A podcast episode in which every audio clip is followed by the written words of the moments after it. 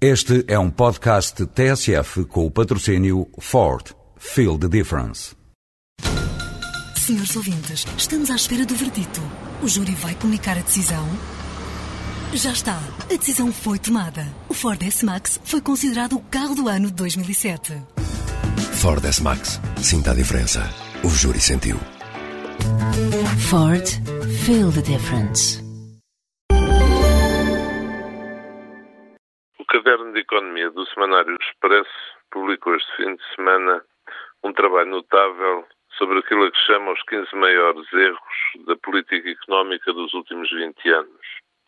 Na listagem que é feita estão exemplos vários, como o novo sistema retributivo aprovado no início da década de 90, ou a equivalência estabelecida para a moeda única, ou o caso das SCUTs, o caso do adiamento segurança social, das gravuras de fogos escoa e o adiamento da construção da barragem, ou o esquema de financiamento da Ponte Vasta Gama, ou a venda do Grupo Champalimau ao Banco Santander, entre outros.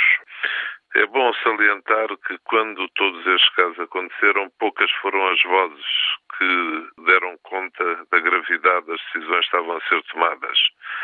Por isso mesmo, os exemplos dados nesse trabalho de tanto relevo devem fazer refletir sobre o que estará a passar hoje sem que demos por isso. Durão Barroso veio dizer, na sua intervenção na Assembleia da República na passada semana, que se não tivesse sido a alteração do Pacto de Estabilidade e Crescimento, estaríamos hoje com receitas extraordinárias, porque esse pacto permitiu que o limite dos 3% fosse ultrapassado mas durante anos foi visto como um dogma e a nossa política económica teve de o seguir. Por isso mesmo, temos que criar condições para haver mais investimento e mais confiança. Não adiar medidas que são essenciais. Não tomar medidas só para a despesa, mas também para a receita. Um exemplo desse investimento.